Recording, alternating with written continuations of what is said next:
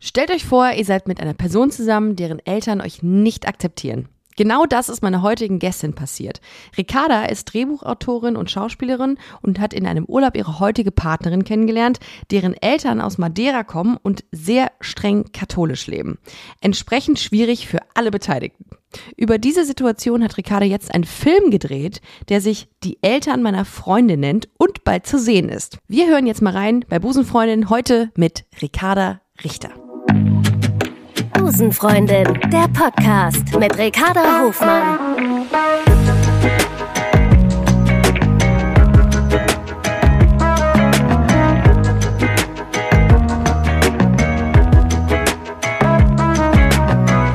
Love is Love. Ricarda, guten Morgen. Ich, hab- Morgen, ich finde es so schön, den eigenen Namen auszusprechen. Das habe ich mir auch schon gedacht. Ricarda. Was für ein engelsgleicher Name. Aber du wirst mit zwei C geschrieben, ne? Richtig, genau. Ja. Das habe ich auch schon gesehen. In all meinen. Folgen, die ich bisher für Busenfreundinnen gemacht habe, hatte ich nur eine Person, die ähnlich hieß wie wir, und das ist Riccardo Simonetti. Und äh, sonst äh, unter den letzten 220 Leuten niemand. Hast du auch das Problem, dass du kein Merch findest mit deinem Namen? Ja, tatsächlich ja. Ich habe äh, in der Folge mit Riccardo Simonetti damals äh, auch die Geschichte erzählt, dass meine Großeltern nichts gefunden haben, als sie mir mal was aus dem Urlaub mitbringen wollten. Und dann kam sie zurück mit einer Tasse, auf der Christine stand. Und ich so, hä, warum? ja, das ist der Name, der irgendwie deinem am nächsten kommt, irgendwie so. Und ich dachte, wieso? Das ist doch so wie traurig. Alle irgendwie Sarahs, Julias dieser Welt haben Schlüsselanhänger mit ihren Namen dran und ich nicht. Du könntest auf Ricardo umsteigen. Ja, das ist mehr, das ist besser in Italien und Genau, so Spanien. Ja. Wirst du denn auch oft gefragt, woher dieser Name kommt? Ähm, ja, tatsächlich ja. Also ähm, überwiegend denken die Leute dann auch direkt ähm, Italien. Mhm. Und äh, ich wurde gerade auch vor zwei Tagen aufgeklärt, dass tatsächlich Ricarda ist nicht italienisch, sondern eher portugiesisch. Hä? Oh, das ist neu. Das ist das verändert Das jetzt mein komplettes. Weltbild. Meins auch. Oh, ich habe mich immer, ich habe immer mich darin ähm, damit gerühmt, dass es Spanisch sei, weil ich ja, ich bin ja so ein großer Spanien-Fan. Und dann dachte ich immer, ja. Und dann äh, wurde ich gefragt, und äh, sind irgendwelche Teile deiner Familie Spanisch? Nein, natürlich nicht. Aber äh, ich fand es immer ganz gut. Naja, Ja, aber es heißt im Übrigen auch, habe ich auch gelesen, Ricarda heißt äh, übersetzt äh, die Dominante. Oh, Mhm. Ja. Das klären wir gleich noch, Ricarda. Vorher ähm, ganz kurz zu dir. Du, ähm, hatte ich ja in der Anmoderation schon gesagt, du ähm, bist gebürtig aus Mainz, bist 27 Jahre alt und du bist Schauspielerin, Produzentin und Drehbuchautorin. genau. Und ähm, heißt wie ich. und jetzt sprechen wir, denn du hast ähm, vor kurzem ähm, einen Kurzfilm produziert, äh, beziehungsweise auch geschrieben und darin mitgespielt, der sich mit dem Thema Queerness und katholische Kirche auseinandergesetzt hat und dieses Thema aufgegriffen hat. Und darüber reden wir gleich. Ähm, doch zunächst würde ich gerne was wissen zu dir. Und zwar ähm, hat man ja meistens, wenn man diese Themen irgendwie spreaden will, also das könnte ich mir so vorstellen, zumindest ist es bei mir so, irgendwie einen besonderen Bezug dazu. Dass man irgendwie sagt, boah, irgendwie möchte ich dieses Thema ähm, erzählen oder, oder diese, diese Geschichte erzählen. Ähm, du bist selber queer Mhm. und wie war das bei dir? Wie, ähm, das hört sich mal so doof an, wann, äh, ich frage das in, inzwischen irgendwie immer ungern, wenn man sagt, wann war dein Coming Out, aber in dem Moment, wann gab es den Moment, wo du gesagt hast, okay, ich glaube, ich definiere mich als queer? Ähm, also dieser einschneidende Moment war auf jeden Fall, glaube ich, als ich 17, 18 war. Mhm. Ja. Ähm, da war ich wirklich, ähm, ich war total in meine beste Freundin verliebt. Ja, tschüss. Also, Ja, ja. tschüss. Und ähm, das hat sich dann noch so eine ganze Weile hingezogen, äh, über Monate hinweg, bis ich irgendwann gemerkt habe, okay, das, das ist mehr als einfach nur Crush und mehr als nur freundschaftlicher Crush. Und ähm, dann hat sich daraus auch echt was ergeben. Wir Oh, echt? Ja, ja. Und ähm, genau, das war dann so auch dieser offizielle Moment, wo ich dann zu meiner Familie mich geoutet habe. Und ähm, beste Freundin heißt, wie lange wart ihr schon zu dem Zeitpunkt zusammen?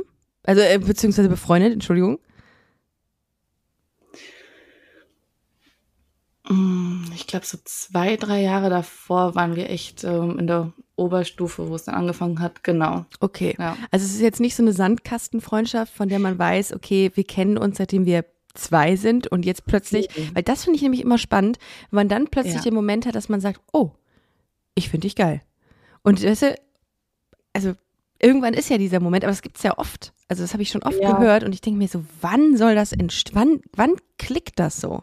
Wann dreht sich, also legt sich der Schalter also ich um? Ich muss ja auch ehrlich sagen, ne, ich komme ja aus einer aus einem kleinen Dorf, mhm. ne? Also das heißt, jeder kannte irgendwie jeden etc. Und das war dann auch wirklich schon so eine Phase. Also es war echt eigentlich cool. Ne? Ich hatte jetzt keine riesen, ähm, ja, mega krassen Momente. Aber so ein, zwei Freundinnen, die ich aus dem Kindergarten noch so kenne, die haben dann auch gesagt so, du stehst jetzt aber nicht auf mich, oder? Oh ja, Classic. Ja, man ja, steht genau. ja als, genau. auf alle Frauen, wenn man auf Frauen genau, steht. Ne? Genau, da muss man genau. sich ja auf, muss man ja aufpassen, dass man erstmal Bescheid sagt, Leute, dreht euch genau. jetzt um, ich komme in den Raum. Und die Sache mit dem Coming Out, das finde ich aber auch so ein, so ein Thema, mhm. weil wir haben es ja ständig. Klar. Und ich hatte es jetzt gerade vor zwei Tagen wieder, wo ich, wo ich mich äh, unterhalten habe auf einem, auf einem, äh, auf einer Veranstaltung. Und wir haben uns unterhalten und es ging dann eben auch um das Projekt jetzt. Und äh, dann habe ich ganz oft auch von meiner Freundin gesprochen. Ja, und meine Freundin, ne, die Erfahrung hatte ich dann auch, etc. pp. Und dann mit dem Kollegen, mit dem ich da war, der dann kurz mal telefonieren geht und äh, die Person, mit der ich mich unterhalten hat, fragt dann so, ja, sollen wir noch auf deinen äh, Freund, Verlobten warten? Und ich so, seriously? Ja. Ja, also ähm, wir haben es irgendwie immer wieder, das zu erklären und nochmal ja. zu erklären und nochmal zu erklären. Wirklich für blöde.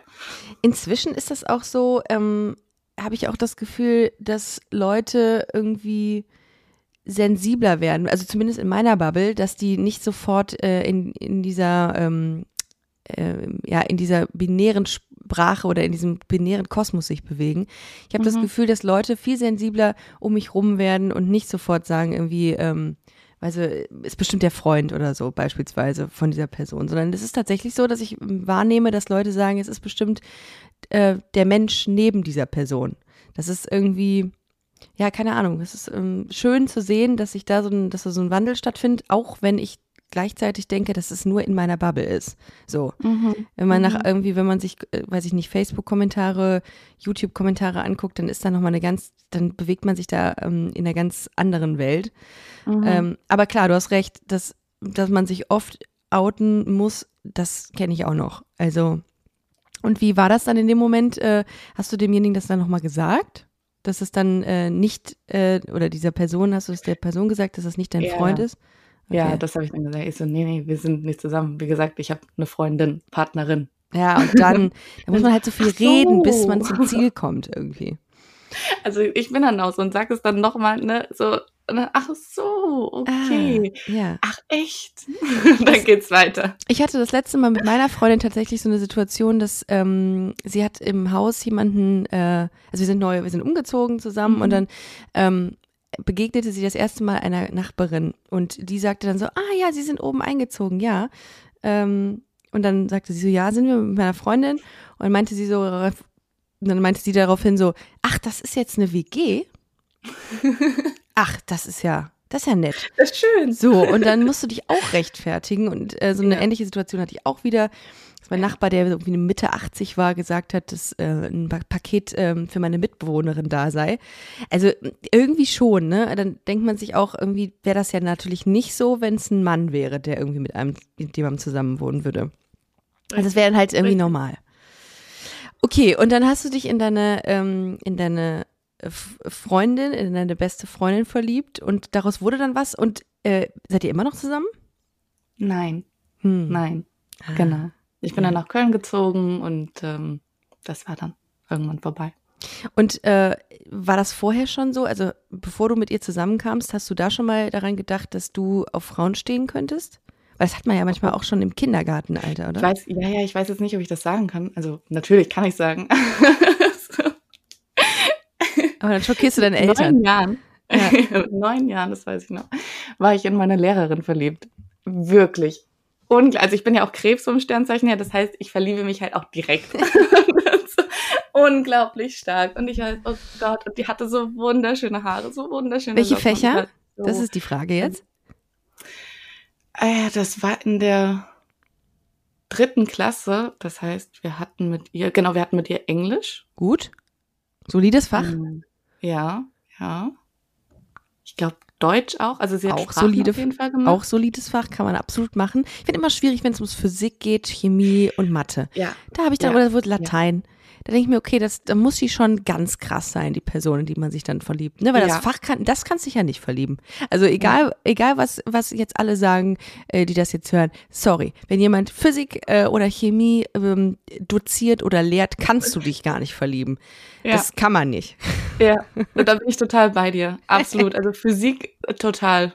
Total. Ja. Naja, aber das ist ja gut. Okay, und dann bist du ähm, weggezogen und dann hast du, bist du nämlich, ähm, dann bist du nach Köln gezogen und hast da deine Schauspielausbildung gemacht, ne? Ganz genau. Ja. Ähm, bei der Royal Academy of Dramatic Art. Ist das korrekt? Äh, fast. Fast. Hier in Köln, genau, hier in Köln war ich in der Film Acting School und dann bin ich nach ähm, London. Ach, nach Genau. London, genau, okay. Okay, dann hast du deine, ähm, Royal Academy. das heißt, du bist äh, nach dem, nach der Schule, war dir schon klar, okay, ich möchte gerne Schauspielerin werden oder war das irgendwie, ähm, kam das irgendwie anders, dieser, dieser Nee, Wunsch? also doch, das wurde mir eigentlich relativ früh klar. Ähm, ja, ich wollte das irgendwie schon immer. Ähm, ich hatte auch mal so eine kleine süße Situation mit meiner Mutter, wo ich irgendwie High School Musical geguckt habe oder so und dann äh, sind die da rumgesprungen und haben Flickflack gemacht und alles drum und dran und ich habe zu meiner Mama gesagt, hey Mama, ich würde das voll gerne machen, aber ich kann das halt gar nicht, was die machen. Ah, Also muss ich vielleicht das Lernen. was anderes machen oder noch ein Ach so. bisschen warten. so, so nach dem nächsten Leben. Und meine Mama so, hä, aber du kannst auch andere Sachen machen, so andere Filme. Und in dem Moment wurde mir das so bewusst auf einmal. Ich so, ach so. Okay, ja, ich glaube, dann mache ich das. Ja, ist ja ein Handwerk, ne? Also ja. äh, ich Ja. ähm, verstehe, also war das dann konkret der Wunsch zunächst, dass du ähm, Musical machen wolltest? Für mich war das dann irgendwie auch so ein bisschen drinne. Ähm, Schauspieler müssen generell erstmal so auf der Bühne irgendwie Okay. alles können. Und Mhm. ähm, ich hatte dann auch so diesen Moment, wie ich so gefragt habe, okay, aber wie, wie macht man das? Und ähm, meine Mama dann auch wieder so, ja, die haben bestimmt Theater gespielt und dann wurden die entdeckt. Ähm, und dann habe ich gesagt, okay, dann möchte ich jetzt auch Theater spielen. Und wie gesagt, ich komme ja echt aus einem kleinen Dorf.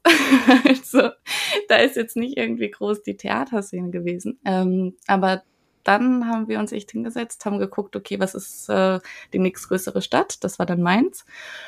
Und ähm, da hat es eine Kinderschauspielschule gegeben, die halt sich auf Musical spezialisiert hat. Hm. Und da dachte ich mir, okay, voll aus meiner Comfortzone raus. Tanzen, singen war nicht so meins. Aber genau, dann habe ich da angefangen, meine Oh. ersten Schritte zu machen. Und zwei Fragen. Wie hat deine Mutter A reagiert, als du ihr deine erste Freundin vorgestellt hast und B den Wunsch geäußert hast, dass du Schauspielerin werden willst? Ich glaube, es ist wahrscheinlich ähnlich ähm, Okay.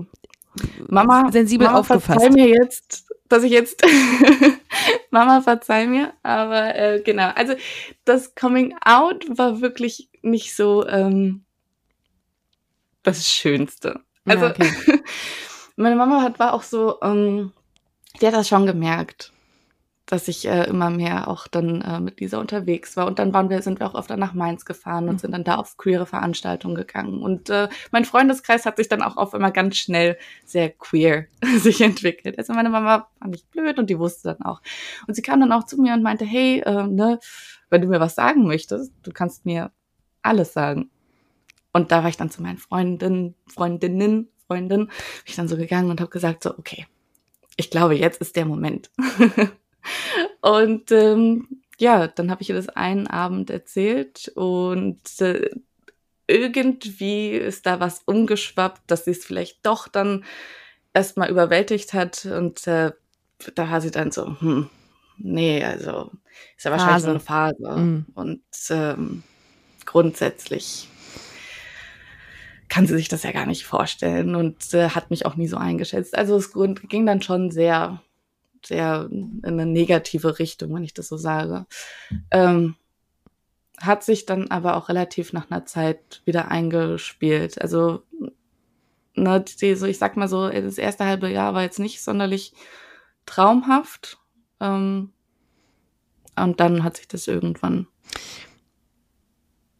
gut eingespielt. Ja. ja, das ist ja auch einfach, ich meine, für Eltern ist das ja mehr oder weniger auch etwas Neues, etwas ähm, Unbekanntes. Für, also für diejenigen, die sich im Vorfeld nicht mit LGBT-Themen auseinandergesetzt haben. Und das habe ich auch letztens nochmal auf der Bühne gesagt, dass das ähm, für Eltern auch ein Coming-out ist. Ne? Das darf man auch nicht unterschätzen, dass so ein, ähm, ja, so ein Coming-out der, der Tochter oder des Kindes auch, ähm, auch viel macht mit Eltern. Und ich glaube, die brauchen halt auch die Zeit. Ähm, insofern ist das, ich glaube, wenn man das immer so also es gibt viele Menschen, die sagen, das geht nicht, da musst du, äh, da musst du so und so reagieren klar muss man gucken, dass man irgendwie, ähm, dass man empathisch in dem Moment ist, aber ich kann auch nachvollziehen, wenn Eltern einfach damit überfordert sind in der Situation. Waren meine ja, auch. Ja. Aber ich glaube, dass das Wichtige in dem Moment oder ab diesem Moment ist dann einfach zu sagen, okay, ich beschäftige mich damit, ich bin offen dafür, ähm, mit meinem Kind darüber zu reden, anstatt irgendwie zuzumachen. War das bei deiner Mutter so? Also hast du mit ab diesem Zeitpunkt dann mit ihr offener gesprochen oder hast du ihr Sachen erklärt vielleicht, wie es dir geht? Ähm, halber muss ich da sagen, nein, nicht unbedingt. Ähm, ich habe tatsächlich dann mehr auch ähm, Zuflucht bei meiner Schwester gesucht, mhm. bei meiner großen Schwester. Ähm, und das war dann eine ganz andere Erfahrung. Also die hat sich damit beschäftigt, die hat mhm. sich auch interessiert dafür, die war so, hat Fragen gestellt ähm, und auch total das akzeptiert. Also es war, wir hatten unglaublich schöne Abende dann bei meiner Schwester. Ähm, und ich glaube, dass sich da dann auch so ein bisschen was bei meiner Mama geöffnet hat, dass sie das vielleicht so über so ein Dreieck dann auch mitbekommen hat. Aber mhm. faires aber muss ich sagen, dass ich gar nicht so wirklich diesen Austausch gesucht habe. Warum? Ja, Warum? Um dich da nicht mit zu befassen, um nicht deine Mutter, das wäre jetzt so, äh, war zumindest so bei mir, dass ich ähm, wahrscheinlich irgendwie Angst hatte, unterbewusst noch mehr ähm, Salz in die Wunde zu streuen. Um, wenn, wenn ich mit ähm, meinen Eltern geredet hätte oder den, die konfrontiert hätte ständig mit äh, dieser Thematik Queerness. Ja, ähm, grundsätzlich habe ich auch so eine Natur, es fällt mir manchmal sehr, sehr, sehr, sehr schwer, ähm, wirklich einen krassen Standpunkt zu, be zu behaupten. Und damals war ich ja 17, 18, 18, genau zu dem Zeitpunkt. Und ja, das, aber ich war da noch im Vergleich, also sehr jung und mhm. sehr ähm, noch gar nicht so so reflektiert und irgendwie ähm, und ich glaube auch, ich hatte auch hatte auch viel mit Angst zu tun ne? Mhm. Ähm, Angst vor Ablehnung, Angst vor Reibung, Angst vor Konflikt. Noch nicht mal so, ne, aber auch, ich glaube auch, ich hatte auch eine sehr große Angst vor diesem Konflikt einfach. Ähm und witzig, es gibt ja immer so, ne, so Fight- oder Flight-Mechanismen. Ja. Und jetzt, wo ich darüber nachdenke, ähm, war ich dann auch total Flight-Mechanismus. Ähm, wie ich mich manchmal auch heute noch kenne. so in Streitsituationen. Ja, aber ich, ich verstehe das. Also in, so in einen Konflikt reinzugehen, ist nie schön. Aber ich ja. habe die Erfahrung gemacht, in so einen Konflikt reinzugehen, das macht einen viel stärker. Aber da hinzukommen und zu sagen, ich ähm, begebe mich jetzt in diesen Konflikt und trage den aus, boah, das ist, das kostet echt viel Energie. Ja. Und gerade wenn es irgendwie um Menschen geht, die einem sehr, sehr nahe stehen, ist es, glaube ich, nochmal noch mal heftiger. Bist du denn in einem, du hast eben gesagt, du bist in einem sehr, ähm, in einem Dorf aufgewachsen, äh, das sehr äh, katholisch, konservativ geprägt war, beziehungsweise deine, dein Elternhaus? Ähm, m -m. Nicht? Nee. Okay. Also ähm, es war schon so, ne, sonntags war die Kirche da, auch gerade die ähm, älteren Personen, die sind äh, gerne in die Kirche gegangen. Ähm, ich glaube, dieses Dorf hat mehr dieses, dieses äh, Dorfgefühl. Jeder weiß was über den anderen und äh, mein Garten muss schöner aussehen als der des, oh. des Nachbarn der Nachbarin. Ähm, solche Themen, glaube ich, haben, haben das Dorf sehr beschäftigt. W wurde, wurde auch geredet über dich dann irgendwann? Also in der Nachbarschaft? Oh, die Ricarda äh, Richter, ah, die ist, äh, das ist, ja, ich glaube schon. Die ist mit einer Frau da. Hm. So? Ja, ich, äh, ja, glaube ich schon. Aber zu dem Zeitpunkt, wie gesagt, habe ich auch nicht sehr viel ähm, dann darauf geachtet. Ja. Ähm, aber ja, doch, also geredet auf jeden Fall. Das ist schon krass. Ja, dann bist du, ähm, bist du nach Köln gegangen und dann nach mhm. London und hast da studiert. Und wie war das dann, ähm, als du quasi aus dem, aus diesem Dorf oder aus dieser Kleinstadt raus bist in die große weite Welt, ist das dann so gewesen, dass du dich ausleben konntest in, aus, in Anführungsstrichen? Hi life. Mhm. Hallo, hier bin ich. Natürlich nicht, also doch, doch schon. Also das war dann für mich schon total der um, Umbruch auch. Ich meine, wir waren in Mainz oder in Mannheim generell auch mal irgendwie auf äh, queeren Veranstaltungen so das, was halt irgendwie in der Umgebung erreichbar war. Das, was da war. Ähm, auch. Mhm. Ja, aber ich erinnere mich noch in der Schauspielschule, ähm, da habe ich mich mit einem Kollegen sehr gut verstanden und äh, der er ist auch queer. Und ich glaube, es war so im ersten Monat, wo er dann gesagt hat, ähm, okay, come on, wir gehen jetzt feiern. Und ich so, okay, krass. Und ich hatte ja noch gar keine Ahnung von irgendwelchen Veranstaltungen etc. Ähm, und er tatsächlich hat die äh, Kisses vorgeschlagen. Ach. Ja. ja. Weil er gemeint hat, das ist eine Veranstaltung für hauptsächlich Frauen. Und ähm, ich so, okay, let's go. Ja, ist, ich weiß du, wie viele Leute dahin pilgern, auch zur Boys Bar. Das sind so, das sind Pilgerstädte. Also ich, ähm, ich warte nur darauf, dass die mit ihren Eseln da ankommen. Also ich ja. würde ich würd das zu einem, äh, zu einem Werbemodell machen tatsächlich. Jetzt los, von Hamburg zur Boys Bar, mit dem Esel, mit dem Fahrrad. Äh, zwischendurch mal so, so einen Stop machen. Ja, komm. Und dann, ähm, ich war, ich bin, mir geht's ja ähnlich. Also, das war ja der Place to be. Die, die Kisses war meine erste queere äh, Party. Nee, eigentlich war es eine Lesbenparty. Da war ich mit meiner damaligen Ex-Freundin und ich war völlig überfordert. Richtig ja. überfordert. Warst du ja. auch so? War das ich heftig, war ne? so überfordert. Ich war so überfordert. Ich weiß es noch. Also ich dachte so, okay, es wird richtig cool und ja. ähm, weil, na, meins. Meins war gar nichts dagegen. Ja, so, verstehe ich. Und auf einmal komme ich dann, ich so, ach, oha, ja, ich war richtig geschockt, also überwältigt einfach. Ich habe Frauen auf der Tanzfläche rummachen sehen. Das war für mich, ich, ich, ich dachte, okay, ist das hier legal alles? So, das habe ich gedacht. Ähm, und natürlich ähm, dachte, musste man sich ja dran gewöhnen. Ich habe aber irgendwie innerlich immer so diesen Drang gehabt, boah, ich möchte dahin, das ist so spannend, das, da fühle ich mich irgendwie so wohl. Und gleichzeitig mhm. hatte ich so dieses Gefühl, ich Gott, ich muss hier weg, ich weiß gar nicht, was ich, wie, wie ich mich hier mhm. verhalten soll. Und äh, ja, da bist du mit deinem Kumpel da hingegangen zu Kisses. Genau. Und wie, genau. wie war das? Ähm, hast du da äh, jemanden kennengelernt? War das einfach nur so, dass ihr da irgendwie an der Theke standet? Wie habt ihr euch da verhalten so? Äh, ja, also wie gesagt, nachdem ich den Schock erstmal so überwunden habe, also ich glaube, ich war auch einfach geschockt von genau dieser, dieser ähm, Masse an, an Menschen auch erstmal, ne? Und alle ja. queer und alle offen und ähm, äh, nee, und dann äh, habe ich, also die Musik war ja auch ganz nice, ne? Mhm. mhm. Viel Hip-Hop-lastig war die damals, das weiß ich noch. Also sehr, sehr ja. dunkle Beats, habe ich das so ähm, empfunden. Tatsächlich, also an dem Abend erinnere ich mich aber auch sehr an, an viel, wie nennt man die Richtung House. Ja, okay. Techno ist es ja nicht wirklich, ja. es ist ja mehr House. Vocal House, dafür steht Payment eigentlich auch. Ich glaube, die mag Vocal House. Also äh, Payment ist die, die diese Kisses veranstaltet und auch der die Boys Bar gehört. Und die ähm, macht ja, legt ja selber auf, auch sehr, sehr gut. Und ich glaube, die mag so die Richtung Vocal House auch sehr gerne. Mhm. Und ich glaube, das macht die, oder die, ja, und Hip-Hop hat die, ja, Hip-Hop hat die auch lange Zeit gemacht. Ja, also ich glaube, es war dann so eine Mischung. Ja. Ja, und dann äh, haben wir schon so ein, zwei, drei, vier Drinks ja. uns geholt. Und ähm, nein, aber ich habe äh, niemanden kennengelernt da jetzt an dem Abend oder so. Und ja. irgendwann hast du ähm, während deiner ähm, oder nach deiner Schauspielausbildung hast du auch äh, angefangen, auch Drehbücher zu schreiben. Und ähm, das Thema Queerness kam ja dann auch auf. Irgendwie habe ich auch das Gefühl, bei mir ist es ja ähnlich. Ich schreibe auch gerade für eine queere Unterhaltungssendung.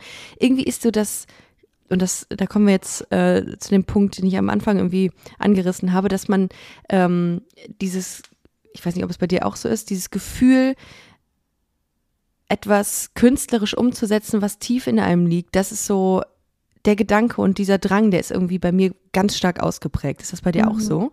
Mhm. Das trifft eigentlich ganz schön auf den Punkt. Ich sage auch immer, ähm, wir kreieren ja das, was wir gerne sehen möchten, was wir Exakt. gerne hören möchten, was, ja. Wo wir das Gefühl haben, dass wir unsere Wahrnehmung, ne, das gibt's mhm. noch nicht. Ja. Und ähm, ich glaube schon, dass das dann viel vom Innern rauskommt, gepaart mit irgendwelchen äußeren Inspirationen oder etc. Ja. ja. Aber ich glaube, Quelle ist immer in uns. Voll. Und äh, wann kam der Gedanke, dass du, sa äh, du sagtest, dass du einen Kurzfilm machen willst, der sich mit Queerness und dem Thema ähm, Glauben auseinandersetzt? Mm, also die Idee, die kam jetzt nicht nur von, von mir alleine. Ähm, meine Kollegin Anja Lukasek, mhm sie kommt wirklich aus diesem sehr, sehr, sehr krass strengen katholischen ähm, Elternhaus in Bayern. Und wir haben generell auch gesagt, dass wir unbedingt sowas mal zusammen machen wollen, weil mhm. in dieser Phase, ähm, als so die Entstehung kam, bin ich auch, also ich bin immer noch in derselben Partnerschaft. Ähm, genau, aber da hab, bin ich auf dieser Seite, wo meine Schwiegerfamilie ähm, nichts von mir wusste. Mm, okay. So. Genau, aufgrund von Glauben, aufgrund von. Ah, okay. Genau, genau, aufgrund von dem Glauben. Und ähm, natürlich, ne, wir unterhalten uns super viel und ähm, dann haben wir gesagt, wir wollen schon immer irgendwie sowas in die Richtung machen. Und so ist das Ganze dann entstanden. Und in dieser Entwicklungsphase natürlich redet man erstmal ganz viel und ich erzähle so von, von meiner, ne, von meiner Perspektive, wie ich mich so gefühlt habe ähm, dass ich auch so, ein, so einen echten Konflikt zwischen, ich verstehe meine Partnerin total und ich will ihr da auch auf gar keinen Fall irgendwie zu, zu nahe gehen, weil es ist ihre Familie. Und gleichzeitig habe ich diesen ganz großen Konflikt in mir, dass der in mir etwas auslöst, also Emotionen auslöst, von, von irgendwie Hilflosigkeit, nicht gesehen werden, nicht akzeptiert werden. Ähm, äh, der, ja. Die Partnerin, mit der du den Film ähm, entwickelt hast, ist auch deine private Partnerin? Nein. Ach so, okay. Nein, nein. Meine Partnerin ist meine Partnerin und äh, sie, also genau, mit äh, die Familie wusste nicht, wer ich bin. Ja. Und Anja ist äh, meine Kollegin und gute Freundin, mit der ich den Film gemacht habe. Alles klar, okay. Genau. Kurze Verwirrung. ähm, ja, und dann haben wir sehr viel darüber gesprochen und ähm, sie natürlich dann auch immer gesagt, so ja, ich kenne das aber. Ne, mein Vater hat das und das gesagt. Und äh, mein Vater hat auch gesagt, äh, sobald nur das Wort schwul fällt, äh, sagt er, das gehört hier nicht an den Tisch. Solche Themen sind ekelhaft. Und manche Dinge, ich war einfach nur geschockt zu, zu, zu wissen, dass das 800 Kilometer, noch nicht mal 800 Kilometer hier von Köln passiert. Jetzt, mhm. in diesem Zeitpunkt ähm, wo wir gesagt okay, wir müssen was in die Richtung machen. Mhm. Wir müssen, wir müssen irgendeine Geschichte kreieren, wo man, wo man wirklich beide Charaktere versteht, aber dieses Outcome so traurig eigentlich ist. Ja. Ich stelle mir diese Situation aber auch extrem hart vor. Du hast eine Partnerin, die ein, die in einem sehr konservativ, in einem sehr religiös geprägten Elternhaus groß geworden ist und du bist dann ähm, non-existent. Also du, du schaffst es ja auch gar nicht irgendwie, weiß ich nicht, da überhaupt in diese Familie reinzukommen, weil die ja per se auch dicht machen und sagen, nee, möchten wir nicht. Ähm, du bist immer noch mit dieser, mit dieser Frau zusammen. Mhm, und genau. hat, das, hat sich das irgendwie gelegt? Also konntest du mal irgendwie mit den Eltern sprechen? Konntest du, fährst du, kennen die dich jetzt? Ja, tatsächlich jetzt, ja. Also die Produktion. Durch den Film ja, wahrscheinlich dann. Durch den Film, genau. Ah, nein, das ist nein, eine nein, Kritik ähm, an uns. Ja. genau. Äh, wie äh, bringe ich meine Freundin zum Coming Out, ohne sie zum Coming ich mache einen Out Film. zu bringen? Ja. Ich mache einen Film darüber. Ähm, nee, genau. Tatsächlich ähm, hat sich das jetzt äh, seit einem halben Jahr gelegt, dass jetzt äh, so die, die engste, der engste Familienkreis darüber Bescheid weiß. Ja. Ja, also ich, ich war immer in der Situation, äh, ich klopfe dreimal auf Holz, dass ich immer Partnerinnen hatte, deren Familien mich mit offenen Armen aufgenommen haben. Wirklich auch ganz, ganz großartige Familien. Ähm, aber wenn man das nicht hat, dann macht das doch mit einem auch was. Also ähm, stabilisieren tut das ja eine Beziehung nicht wirklich, oder? Oder, oder gerade, oder macht es dann erst die Beziehung solide und fest?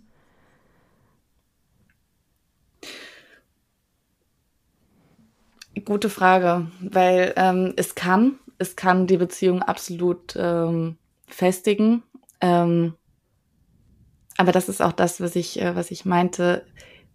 Da ist ja nicht nur der Konflikt, okay, mhm. ich muss äh, das jetzt meinen, meinen Eltern sagen oder mhm. ich will, dass meine Familie einfach auch weiß, wer, wer, wer meine Partnerin, mein Partner ja. ist.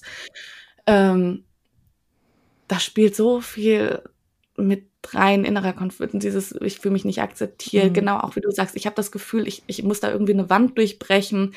Ähm, und es war dann echt, also um einfach Beispiele zu nennen, ich war dann einfach da und äh, ich wurde vorgestellt als ja Freundin, eine mhm. Freundin. Oh je, okay. Und ja. es war immer, ja, es war immer so, als ähm, habe ich da eine Glaswand vor denen, als wissen die gar nicht, wer ich bin was ich mache. Und ich hatte auch irgendwie auch immer Angst, was Falsches zu sagen, mm. weil, ne, würde ich ja jetzt zum Beispiel sagen, okay, ich bin queer, ähm, das ist das Erste, was ja dann passieren würde, wäre irgendwie einen Verdacht zu haben. Also dann hatte ich irgendwie auch noch Angst, was Falsches zu sagen. Und dann habe ich auch das Gefühl, okay, jetzt verleugne ich mich total. Das geht gar nicht. Ja. so. Und es, ich hatte ständig auch diese, diese Balance zwischen, wo hört meine Freiheit jetzt wirklich auf, wo deine einfach komplett anfängt. Ähm, oder, ne, das heißt doch so. Ja, ich weiß, was du meinst. Ne? Ähm, ja.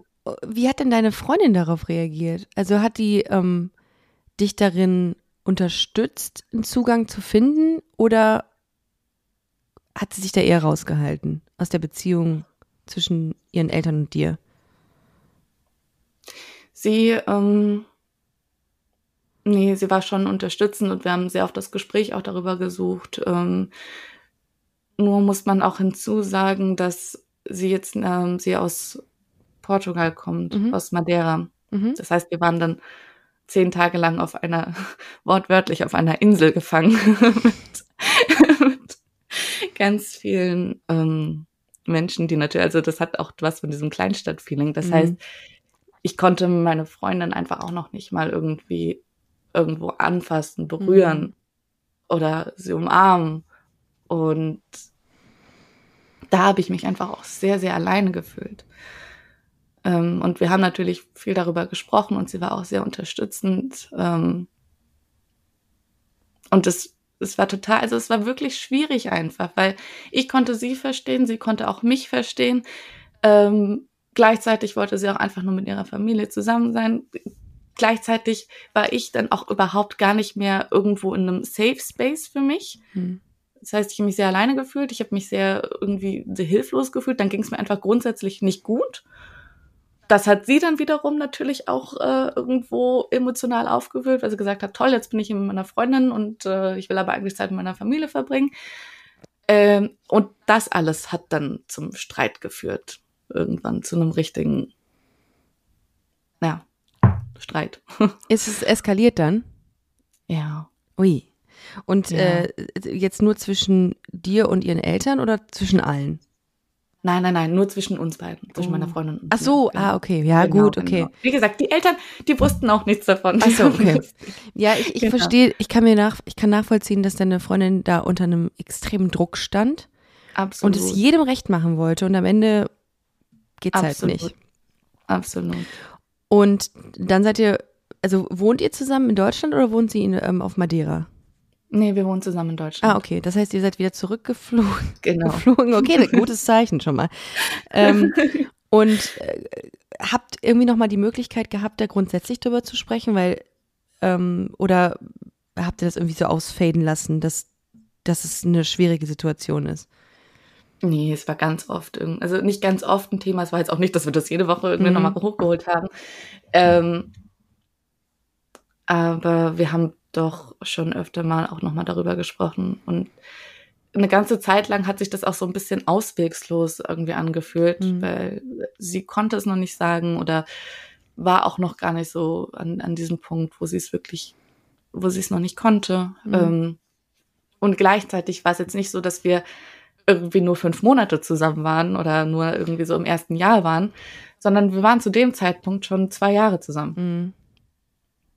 Und ich habe dann irgendwann auch so ein bisschen angefangen, real, nicht realistisch, doch, aber so ein bisschen nachzudenken, so von wegen, okay, wenn wir hier sind, ist alles schön und, und wir haben die und die Pläne.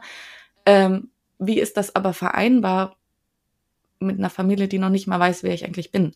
Ähm, verstehst du, was ich meine? Voll, voll. Man, also ja. diese ganze, diese ganze Zukunft, die man sich da aufbaut, ähm, die also ich will nicht sagen, dass sie wackelt, aber es wäre ja schöner, wenn man weiß, dass alle hinter einem stehen aus der Familie. Ja, genau. Mhm. Genau. Ich meine, ja. jeder hat andere Zukunftspläne. Ich für meinen, für meinen Teil, ich, ich würde schon ganz gerne irgendwann Kinder haben, zum mhm. Beispiel. Ja, und da musst du die Familie doch mit da ähm, muss an die Bord Familie haben. Doch, ja. Also da habe ich, das habe ich, das war halt auch, so habe ich auch gesagt. Ich so, ähm, wir können auch nicht nach Madeira fliegen und du sagst, es ist, das ist. Beziehungsweise wäre es wünschenswert. So, ich möchte gar nicht über einen Kamm scheren, dass das irgendwie eine Voraussetzung ist, eine Familie zu gründen, dass ähm, die Großeltern mit an Bord sind. Ist es nicht. Aber Nein. es ist schöner. Es ist irgendwie, ja, glaube ich, genau. es ist dann, glaube ich, irgendwie eine, eine, eine Stabilität, die man hat, die, die, die einfach schön ist. Aber genau. es gibt jetzt auch viele, glaube ich, die gerade zuhören und sagen, ich habe auch keinen Kontakt zu den Eltern meiner Freundin oder zu den Eltern meines Freundes, keine Ahnung. Das ist natürlich irgendwie individuell, aber in dem konkreten Fall, ähm, ja, hätte ich, äh, ich bin ich auf deiner Seite, dass man da irgendwie was in Frage stellt und sagt, hey, wieso ist denn das jetzt so? Und können wir das nicht irgendwie kitten? Ich glaube, mein, mein ähm, Thema mit dem Ganzen äh, hat sich dann auch irgendwann so herauskristallisiert, ähm, dass so viel Emotionen, Konflikt, Gedanken einfach auch daher kommen durch einen Glauben. Mhm. Ne, diese Ausgrenzung irgendwie passiert ja. Und verstehe mich nicht falsch, also wir haben auch, Glaube ist was Schönes und er hat unglaublich viele Vorteile auch. Und ähm, gibt auch einen enormen Halt. Ähm, aber der Konflikt war ja auch, ich kann es meinen Eltern nicht sagen, weil, weil der, der, der Priester sagt, das ist eine Sünde und ähm, also, weil, und das ist so das, wo ich natürlich ändere, natürlich ändere ich das nicht. Und natürlich ist das eine Struktur, die, die noch super lange braucht, bis die aufgebrochen wird. Aber genau da muss man anknüpfen und ein einmal den Mund aufmachen und noch ein Projekt darüber starten. Und da muss, glaube ich, einfach, das sagt auch Anja, da muss ein Wandel kommen, weil das funktioniert so nicht mehr. Mm. Ja, und am Ende des Tages ähm, ist der Glaube das eine, aber das Glück des eigenen Kindes das andere. Und da ist die mhm. Frage, ist es dir, ist es dir wichtiger, ähm, weiß ich nicht, nach, nach den äh, Vorgaben äh, deiner Religion zu leben oder ist es dir wichtiger zu sehen, dass dein Kind glücklich ist? Das ist halt dann so ein bisschen die Richtig. Frage. Und am Ende des Tages will man doch als Eltern, dass dein Kind ähm, ja irgendwie geliebt glücklich wird und auch liebt und genau. glücklich ist. So. Äh, und dieses, diesen, diesen Kurzfilm, den ihr gedreht habt, die Eltern meiner Freundin, ähm, geht es da konkret um die Eltern deiner Freundin, wie, wie der Titel verrät? Oder ist nein, das nein, einfach nein. nur, äh, was ist nur? Ist das so ein bisschen dieses Oberthema äh, Konflikt? Genau. Okay. Es ist das Oberthema, wie du sagst, und du hast es, glaube ich, gerade auch sehr schön auf den Punkt gebracht, dieses, ähm, man steht halt auch in der, will man, dass mein Kind glücklich ist, geliebt ist, zufrieden ist, oder stelle ich wirklich diese Gebote ähm, richtig zu leben nach der Bibel oder mhm. sei es ne, diese Gebote, stelle ich die jetzt da drüber. Und das ist so, ähm, das Oberthema des Films. Und ich glaube, dass viele ähm, Menschen, die diesen Podcast hier gerade hören, ähm, sich relaten können mit dieser Thematik. Also ich habe, äh, ich krieg fast täglich kriege ich Nachrichten von Leuten, die mir schreiben, ey, mir hilft Busenfreundin total, zu mir selbst zu stehen, weil in meiner Familie kann ich das nicht. Ich hatte letztens sogar eine Nachricht, ich weiß nicht, ob diese Person jetzt gerade zuhört, die ähm, die mich auch noch mal inständigst gebeten hat, es nicht zu teilen, weil wenn das rauskommt, kriegt sie, ähm, weiß ich nicht, ist das die Hölle auf Erden für sie. Ähm, und dann hat sie sich mir anvertraut ähm, und ich dachte mir so, wie krass ist das? Also du, du siehst nur, hast nur eine Möglichkeit, ähm, zu Kontakt zu jemandem aufzunehmen, weil du, weil es dir sonst verwehrt bleibt in deiner Familie oder in deinem, in deinem Umfeld. Und ähm, hat mir ihre Geschichte erzählt und ich dachte so, boah, krass, also das, das darf man halt nicht unterschätzen, wie viele Menschen mit sich und ihrer Identität oder Sexualität, ähm, ja, wie viele Menschen damit strugglen, weil die in einem Umfeld groß werden, was ähm, eine, eine Entwicklung, eine Entfaltung einfach äh, komplett dir verwehrt. So, und das ist schon, schon gut, dass es dann auch ähm, Filme und Podcasts etc. gibt, ähm, wo sich Leute dann auch irgendwie mit identifizieren können. Genau, unser, unser primäres Anliegen, das war jetzt auch nicht so, okay, wir müssen hier die Missstände aufklären. Natürlich ist das, ähm, fließt das mit ein und das ist nicht okay, was passiert, aber in dem ganzen Prozess dann von der Produktion haben wir auch so viel Feedback bekommen. Hey, mir geht's genauso. Ja, ich hatte auch mal eine Freundin, die ähm, war nicht geoutet und es war echt kompliziert. Ähm, wir haben so viel Feedback darüber bekommen und wir haben auch gesagt, wir wollen diesen Film machen und zeigen und sagen, wir, wir verstehen dich, wir verstehen euch. Es, ihr seid nicht alleine. Es gibt super viele, die, die es genauso geht. Und ähm, das ist jetzt ein Battle, was, was ich zum Beispiel fighte. so. ähm, ein anderer fightet was anderes. Und ähm, ich glaube nur so, wenn man konstant auch nur dran bleibt und nur so kann sich was ändern. Und Voll. es geht auch nicht primär darum, dass, dass wir sagen, okay, Kirche, Glaube ist, ist, ist Kacke und äh, macht irgendwie Beziehungen kaputt, sondern mein Wunsch ist eigentlich auch einfach nur so eine Offenheit zu erschaffen, dass vielleicht fünf Eltern da draußen in Deutschland, und fünf wäre schon dann echt super, wenn die den Film sehen und sagen, boah, dass es so meinem Kind geht, das will ich nicht. Mhm. So, das wäre mein Wunsch. Voll. Wie, also ihr habt den Film schon gedreht, unter anderem auch in der Boys Bar, habe ich gesehen. Da habt genau. ihr auch Szenen gedreht. ähm, bietet sich an. Habt ihr auch während, äh, während einer Kisses-Party gedreht? Nee, wahrscheinlich nicht. nee. Gott, wir haben ja auch äh, 2021 gedreht. Ich glaube, da waren Partys ja waren dann noch gar nicht ähm, erlaubt. Ah, stimmt. Und ihr habt es offenbar geschafft, mal an einem Tag in der Boys Bar zu drehen, äh, in der die Bar nicht komplett packt war, ne? Wir haben sie dann, wir haben sie dann zugepackt. Ah, okay, gut. Welche Szenen habt ihr da gedreht? Also hast du quasi, ähm, um nicht zu viel zu spoilern, aber ähm, geht es da um dich in dieser Szene auch? Ähm, genau, geht uns um, geht eigentlich um das Kennenlernen. Ah. Wie Lila und Kim sich kennenlernen. Wie habt ihr ja. euch denn kennengelernt? Gute Frage. Gut, dass du mich darauf hinweist. Die Charaktere oder wir, wir? Ihr, ihr, also du und deine Freundin in Real Life. Ah, okay. Ähm, wir haben uns kennengelernt in Lissabon. Ich war da zum einfach zum Entspannen, Urlaub machen und äh, uh. ja. Ja. Also richtig, so richtig offline? Nee. Ah, nee, online. Okay. Da haben wir uns dann Tinder. online kennengelernt. Tinder? Genau. Über Tinder in, im Ausland? Genau. Ah ja, genau. okay. Und, tatsächlich war das so, okay, wir hatten ein bisschen geschrieben, wussten nicht, ob das klappt mit einem Treffen hin und her. Ähm, ich habe da eigentlich auch eine Freundin besucht und äh, war auch, ich habe mich so verliebt in Portugal generell, ne, in mm. Lissabon. Ähm, und dann hat es tatsächlich am letzten Tag geklappt, dass wir uns getroffen haben. Und wir waren beide aber auch eigentlich so, ja, okay, komm, wir gehen nur einen Kaffee trinken und äh, dann gehen wir wieder, weil sie war irgendwie, hat auch irgendwie einen komischen Tag, ne? Ich da war so, okay, ich mache noch, muss morgen eh wieder fliegen. Und dann haben wir uns gegen Mittag irgendwann, drei, vier getroffen und einen Kaffee getrunken und auf einmal so viel erzählt und erzählt und erzählt und erzählt, dass äh, wir, glaube ich, bis zwei Uhr nachts, drei Uhr nachts. ja. Wie geil. Ja, ja. Boah, wie schön. Äh, ja, das war, also es war echt. Äh, also hat sie da auch, ihr merkt schon, ihr könnt es nicht sehen, aber Ricarda wird gerade rot. Ähm, und ja. wie, wie, war das als, ähm, also hat sie da auch irgendwie was Berufliches gemacht oder war sie da auch privat in, in Lissabon, weil sie kommt ja ursprünglich aus Madeira oder wohnen nur die Eltern auf Madeira? Äh, sie kommt ursprünglich aus ähm, Madeira, sie ist aber nach Lissabon gezogen. Ah, okay, da ähm, wohnt sie auch. Genau. Okay. Ja.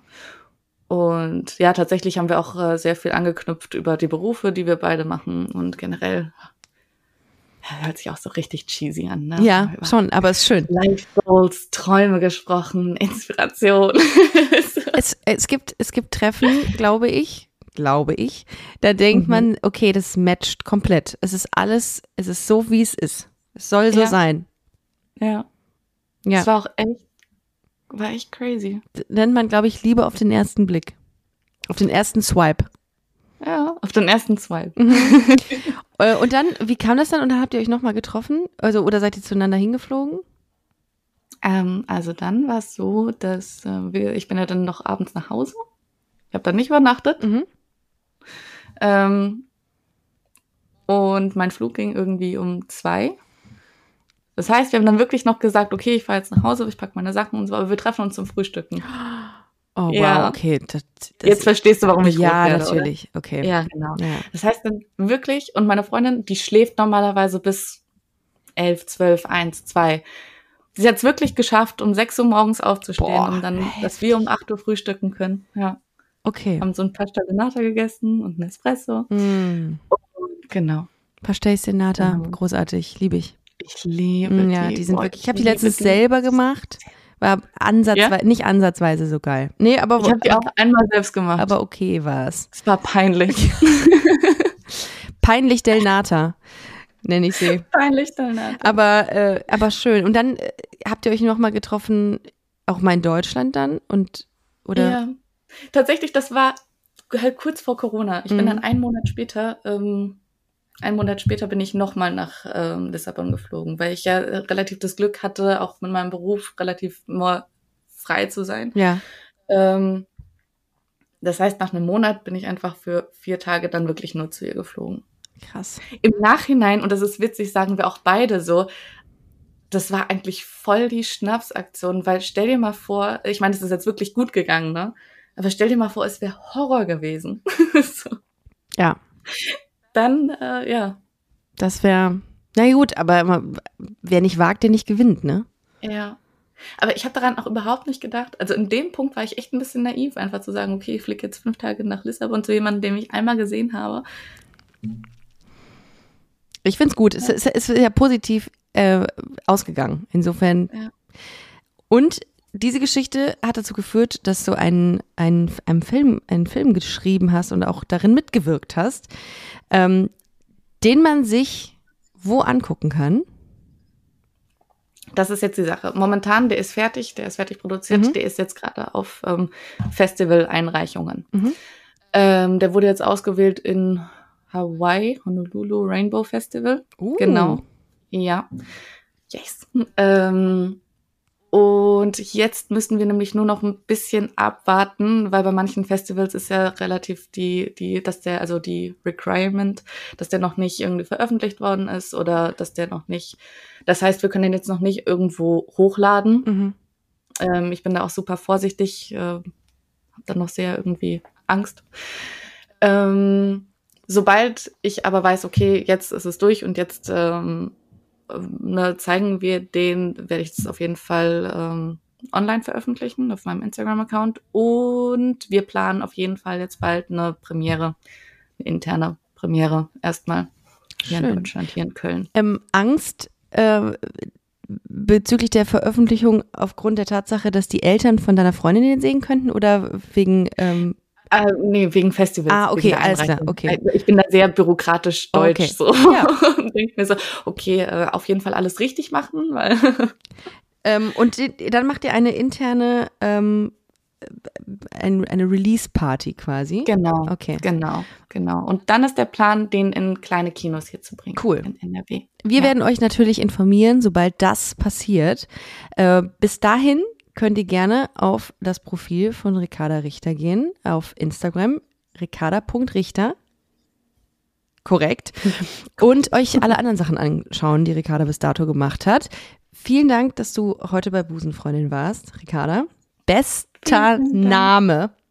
äh, alles, alles Gute für die Zukunft. Äh, sag mir Bescheid, sobald ähm, der, der Film ähm, anschaubar ist, weil dann möchte ich Ja, mir das klar. natürlich nicht nehmen lassen und werde ihn mir auch anschauen. Das möchte ich natürlich Du bist auf sehen. jeden Fall jetzt offiziell schon eingeladen. Sehr gerne. Freue ich mich drauf. Anja, das habe ich jetzt so entschieden. Ja, bin dabei. Und ähm, ja, und wir hören uns dann und sehen uns äh, irgendwann hoffentlich auch in Köln. Ich meine, bietet sich an. Yes. Köln ist auch ein Dorf. Yes. Ne? Vielen, vielen Dank. Sehr, sehr hat mich gerne. Sehr gefreut. War mir eine Freude. Dito. Vielen, vielen Dank, dass ich da war. Ich wünsche dir was. Vielen Dank, ihr Lieben, dass ihr zugehört habt. Wir hören uns nächste Woche wieder. Bis dahin, tschüss, bleibt gesund. Das war Busenfreundin, der Podcast mit Ricarda Hofmann. Mehr gibt's unter www.busen-freundin.de oder auf Instagram busenfreundin-podcast.